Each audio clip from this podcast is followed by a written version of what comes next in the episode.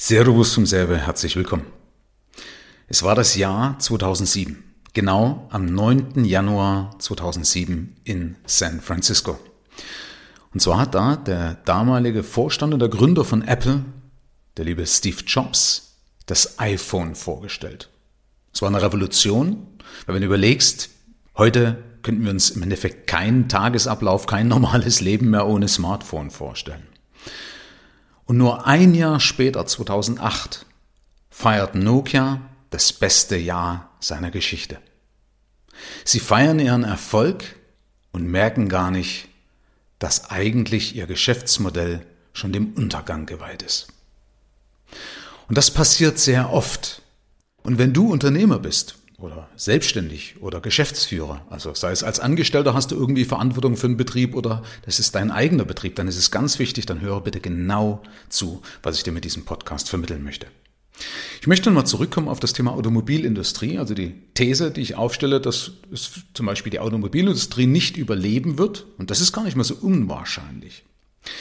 Vielleicht hast du schon mal gehört, dass es Leute gibt, die sagen, hey, wir dürfen unsere gute deutsche Automobilindustrie nicht durch irgendwelche Gesetzesänderungen kaputt machen. Ja, ist unser wichtigster Zweig und den dürfen wir um Gottes Willen ja nicht gefährden. Also Gesetzesänderungen beispielsweise das Verbrennerverbot, also dass der Diesel weg muss. Fand ich übrigens auch selber blöd, weil ich habe ja selber einen Diesel. Oder Geschwindigkeitsbegrenzung auf Autobahnen, also das Tempolimit 130. Oder Verkehrs- und Tempobegrenzungen in Städten, beispielsweise auf 30 kmh. Und ich behaupte aber, wir dürfen uns nicht darauf versteifen, dass wir in der Automobilindustrie führend sind und das unser wichtigster Zweig wäre, weil dann machen wir uns ja nur von einem Zweig abhängig und zu was das führen kann, wirst du im Laufe der Zeit noch erfahren und dass dieser Trend schon eigentlich schon längst auf dem absteigenden Ast ist, auch das werde ich dir erzählen. Das heißt, wir dürfen oder wir müssen aufpassen, dass wir nicht den Trend verschlafen. Viele sind zwar schon in den Startlöchern, in den richtigen Startlöchern, aber ich will da einfach eben mal zeigen, wie schnell man einen Trend verschlafen kann, so wie es beispielsweise Nokia passiert ist. Es gibt nämlich den Trend weg von Automobilen, beispielsweise hinzu zu Fernbussen, das vielleicht schon mal mitbekommen, die guten Flixbusse, dass es praktisch auch Gemeinschaftsfahrzeuge gibt, also Leute sich ein Teil, also mehrere Leute ein Auto teilen oder Mitfahrgelegenheiten, die du einfach per Handy sofort abrufen kannst, ja, wo du also sagst, ich will nach Berlin und kann suchen, wer fährt denn eigentlich nach Berlin, ohne natürlich auch der Trend zum Umweltschutz. Und ich habe mal geschaut, es gibt zum Beispiel bei vielen mittlerweile ja den Wunsch, komfortabel zu reisen und zugleich produktiv zu sein. Dass man also den Weg zur Arbeit, in den Urlaub oder sonst irgendwas beispielsweise direkt auch noch zum Arbeiten nutzen kann. Ja, das fällt dir natürlich schwer im Auto, wenn du nicht gerade einen Chauffeur hast. In der Bahn kannst du deinen Laptop aufmachen und kannst einfach arbeiten. Studien zeigen beispielsweise, dass alleine das Carsharing 8 bis 20 Privatfahrzeuge ersetzen kann. Also ein Auto, was für Carsharing genutzt wird, kann 8 bis 20 Privatfahrzeuge ersetzen. Oder wenn du weitere Trends in Städten siehst, also ja, die lieben oder ungeliebten E-Roller, die überall rumliegen. Oder E-Bikes und Lastenräder sind gerade in Kommen und umstritten. Oder autonome E-Shuttle-Busse.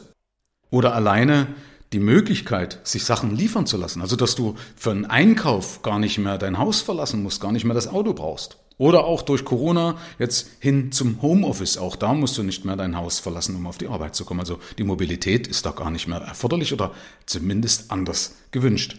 Und ich habe mal geschaut, alleine der Anteil an der gesamten städtischen Verkehrsfläche für private und geschäftliche Pkw, also das ist nur die Standfläche, ja, die variieren zwischen rund 9 Prozent, also ein Zehntel, in Frankfurt am Main und fast 19 Prozent, also fast ein Fünftel der Gesamtfläche ist es in München. Und dann gibt es ja auch noch den Trend, dass Leute sagen, ich brauche ein Auto oder kein Auto mehr aus Prinzip. Beispielsweise, dass Leute sagen, du, ich will mir nicht irgendeinen Klotz ans Bein hängen, weil ich beispielsweise keine Lust auf Überraschungen habe, wenn ich das Auto in die Werkstatt bringe. Kann ich ganz ehrlich ein Lied davon singen? Ich hatte damals einen 911 Porsche und es ist so, wenn du dein Auto in die Werkstatt gebracht hast und dann kam ein Anruf, ja, äh, habe ich immer gedacht, um Gottes Willen, die sagen mir jetzt nicht, dass ich das Auto einfach abholen kann, sondern wer weiß, was jetzt wieder irgendwie kaputt ist. Und beim Porsche, wenn irgendwie irgendwas kaputt ist, dann kostet jede Kleinigkeit schon 1000 Euro und mehr. Und es hat auch keiner mehr Lust, beispielsweise stundenlang durch die Gegend zu kurven, nur um für sein Auto einen Parkplatz zu finden, der ein Heiden Geld kostet. Ich habe mal recherchiert, dass bis zu 40 Prozent des gesamten innerstädtischen Verkehrs nur auf die Parkplatzsuche entfallen. Und gerade insbesondere junge Leute sehen in einem Auto längst kein Statussymbol mehr. Ein Auto ist für sie ein Gebrauchsgegenstand eben, was die von A nach B bringt. Und zwar nur auf den Strecken, wo sie den öffentlichen Nahverkehr nicht nutzen können, weil es beispielsweise keinen gibt oder weil es unpraktisch ist. Fazit. Wir sollten uns nicht zu sehr vom Automobil abhängig machen, sondern wir sollten lieber Weltmeister in der Mobilität werden und bleiben. Dass es rentabel ist, zeigte beispielsweise, dass in Deutschland alleine jeder siebte Euro in Leistungen für das Unterwegssein fließt. Also in Mobilität fließt. Und das wäre ein Anspruch, den wir erfüllen sollten, wenn wir unseren Wohlstand gewährleisten wollen.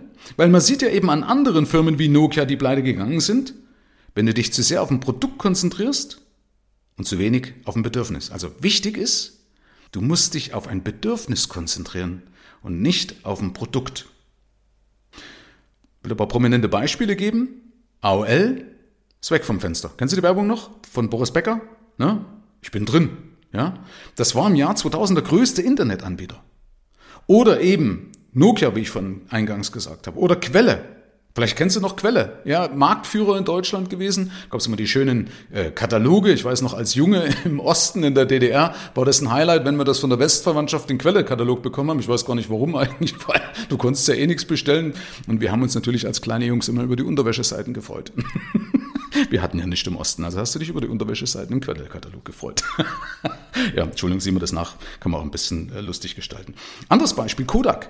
Die haben sich zu sehr auf Filme konzentriert, ausschließlich auf Filme, wo sie Marktführer waren, anstatt auf das Bedürfnis, Erlebnisse festzuhalten. Das ist doch das, was wir wollen. Wir wollen nicht unbedingt einen Film einlegen und, einen Film wie auch immer belichten, sondern wir wollten damit was bezwecken, nämlich das Bedürfnis, Erlebnisse festzuhalten, damit wir uns jederzeit daran erinnern und jederzeit daran erfreuen können.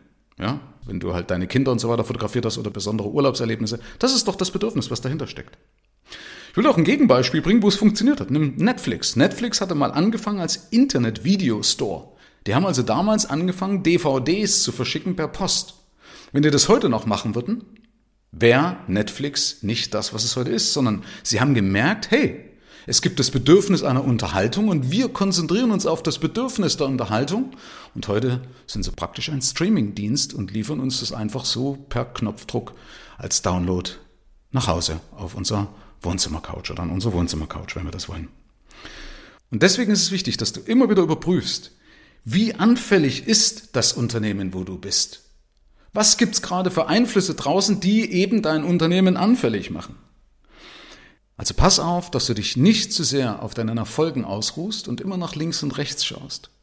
Und nicht den Fehler begehst, wie beispielsweise die Wikinger, die damals in Grönland Schafe und Rinder gezüchtet hatten weil es einfach eine Warmphase war und dadurch hat das auch funktioniert.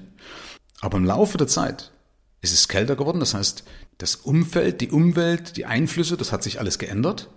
Und sie konnten im Endeffekt mit den bestehenden Mitteln nicht mehr versorgt werden, nicht mehr ihren Nahrungsbedarf decken und haben einfach zwar ihre Anstrengungen erhöht, aber haben eben nicht überprüft, ob das, was sie tun, überhaupt noch von Erfolg gekrönt ist, ob es noch zeitgemäß ist oder ob es zukunftsweisend noch oder für die Zukunft noch gut aufgestellt sind. Sie haben also einfach ihre Anstrengungen intensiviert, anstatt von den Ureinwohnern zu lernen, wie man beispielsweise Robben jagt. Und schau einfach mal um dich herum, wie oft das passiert, dass wir unsere Anstrengungen intensivieren, obwohl es eigentlich Zeit ist, sich ein neues Spielfeld zu suchen und sich eben nicht auf ein Produkt oder eine Dienstleistung oder was auch immer zu verlassen oder zu konzentrieren, sondern auf das Bedürfnis deiner Kunden. Herzlichen Dank fürs Rein und Hinhören. Ab hier liegt's an dir. Bis zur nächsten Folge. Dein Michael Serve. Schau auch gerne mal auf meiner Seite michael-serve.de vorbei. Ich freue mich, wenn du vorbeischaust.